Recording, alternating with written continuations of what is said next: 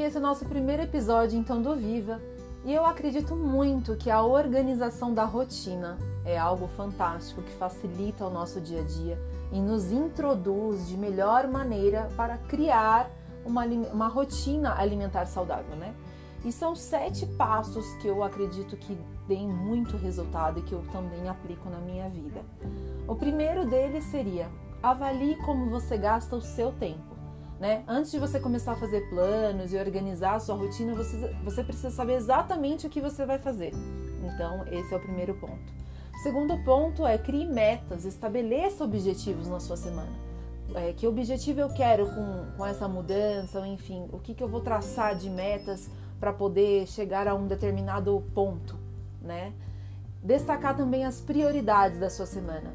É, nosso dia a dia é muito corrido, a gente não para nem um minuto, então é complicado, mas o que você precisa destacar como prioridade, né? Para quem tem filhos, para quem organiza aí a casa, para as donas de casa que só trabalham em casa, aquela mulher que trabalha fora, mas também cuida dos filhos, cuida da casa, cuida de tudo.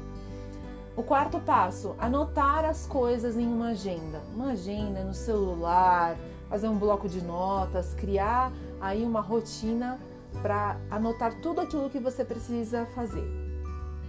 O quinto, evitar distrações, né?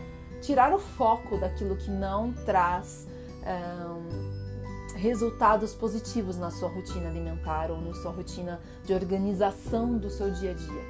O sexto seria separar um tempo para que você descanse. É muito importante nessa loucura, nessa correria que nós vivemos, pararmos e refletirmos sobre a nossa correria, mas descansar, né? Descansar a mente, o corpo físico. E o último ponto é ser realista, né? É a meta, a dica 7, ser realista.